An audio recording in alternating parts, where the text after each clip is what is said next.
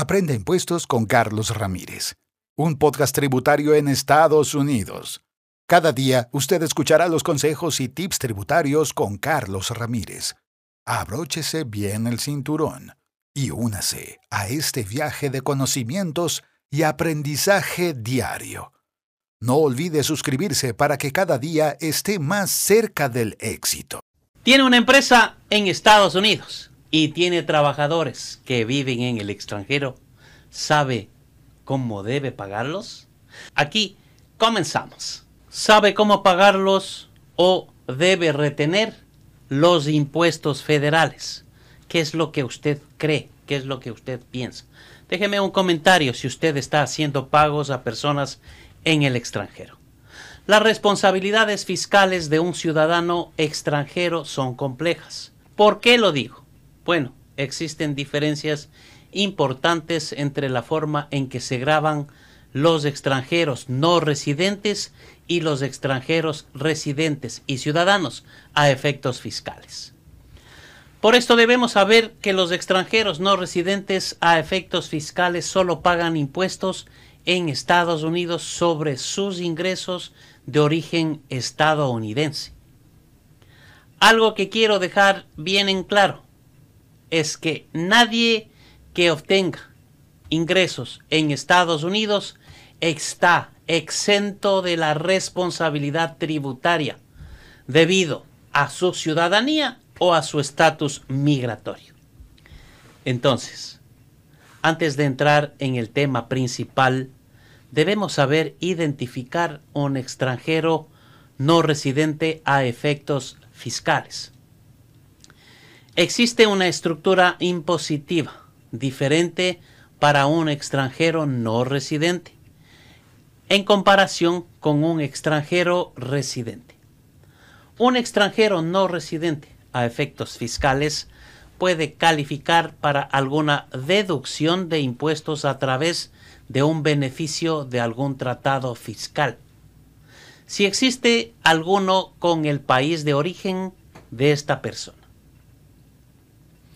Generalmente un extranjero residente no puede calificar para un beneficio de tratado tributario. Los extranjeros residentes a efectos fiscales pagan impuestos sobre sus ingresos mundiales.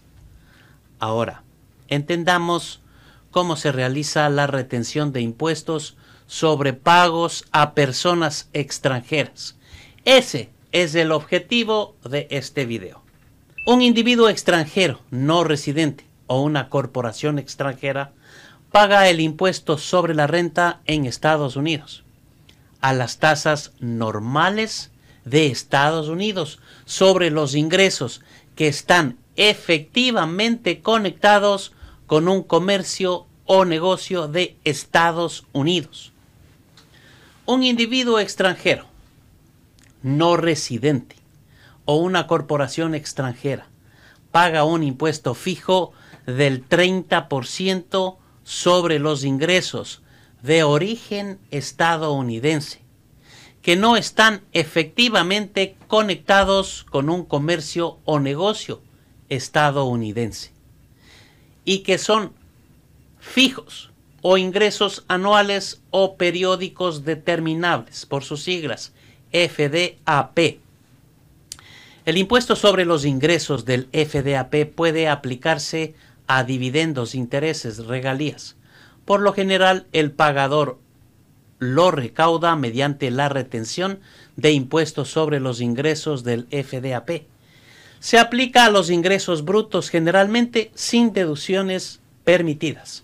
La sección 1441 y 1442 generalmente requieren que un agente de retención retenga el impuesto del 30% del monto bruto de todos los elementos de ingresos de origen estadounidense, es decir, intereses, dividendos, alquileres, salarios, primas, anualidades, compensaciones, remuneraciones u otras ganancias e ingresos del FDAP de un individuo extranjero no residente, corporación extranjera o sociedad extranjera. Sin embargo, la retención según estas secciones generalmente no se aplica a los ingresos que están efectivamente relacionados con un comercio o negocio realizado por un contribuyente en Estados Unidos. El agente de retención generalmente es la última persona que tiene el control, el recibo, la custodia o disposición del elemento de ingresos antes del pago o transferencia del elemento a la persona extranjera, sujeta a la obligación tributaria de los Estados Unidos. Deme otro comentario. ¿Qué opina usted? ¿Deberían pagar los impuestos las personas que están en el extranjero? Por lo general debe retenerse el impuesto a la tasa del 30% sobre la compensación que se paga a una persona extranjera no residente por los servicios laborales o personales realizados en Estados Unidos, a menos que ese pago esté específicamente exento de la retención a extranjeros no residente o sujeto a una retención gradual. Esta regla se aplica independientemente de su lugar de residencia, el lugar donde se realizó el contrato de servicio o el lugar de pago. Ahora bien, como indicamos la compensación pagada a un extranjero no residente se considera que es un ingreso conectado efectivamente con un comercio o negocio de Estados Unidos, lo que nos lleva a observar los requisitos de la forma 1040 NR. Si el extranjero no residente es alguno de los siguientes, debe presentar una declaración. Una persona extranjera no residente que se dedica o se considera que está involucrada en un comercio o negocio en los Estados Unidos durante el año. Una persona extranjera, no residente, que no se dedica a un oficio o negocio en los Estados Unidos y tiene ingresos estadounidenses sobre los cuales la obligación tributaria no se satisfizo mediante la retención del impuesto en la fuente si el extranjero no residente no tiene la intención de presentar la forma 1040NR, entonces la persona que realiza el pago debe retener obligatoriamente el 30% y hacer el pago restante al extranjero no residente.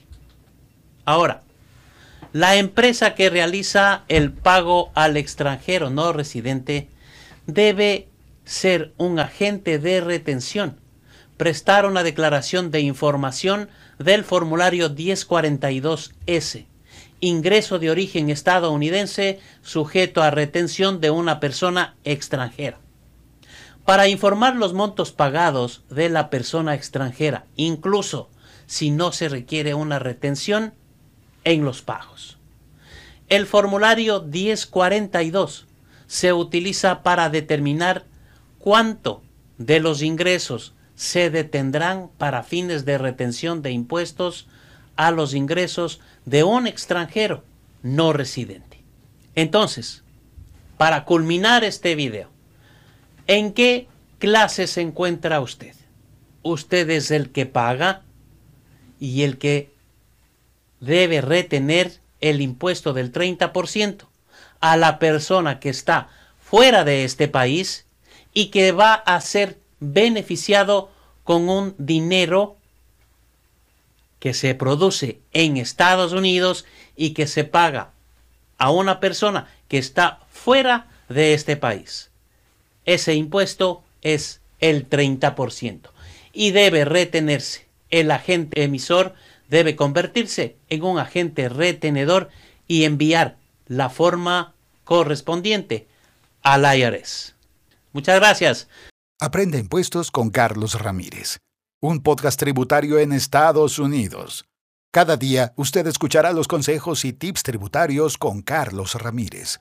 Abróchese bien el cinturón y únase a este viaje de conocimientos y aprendizaje diario.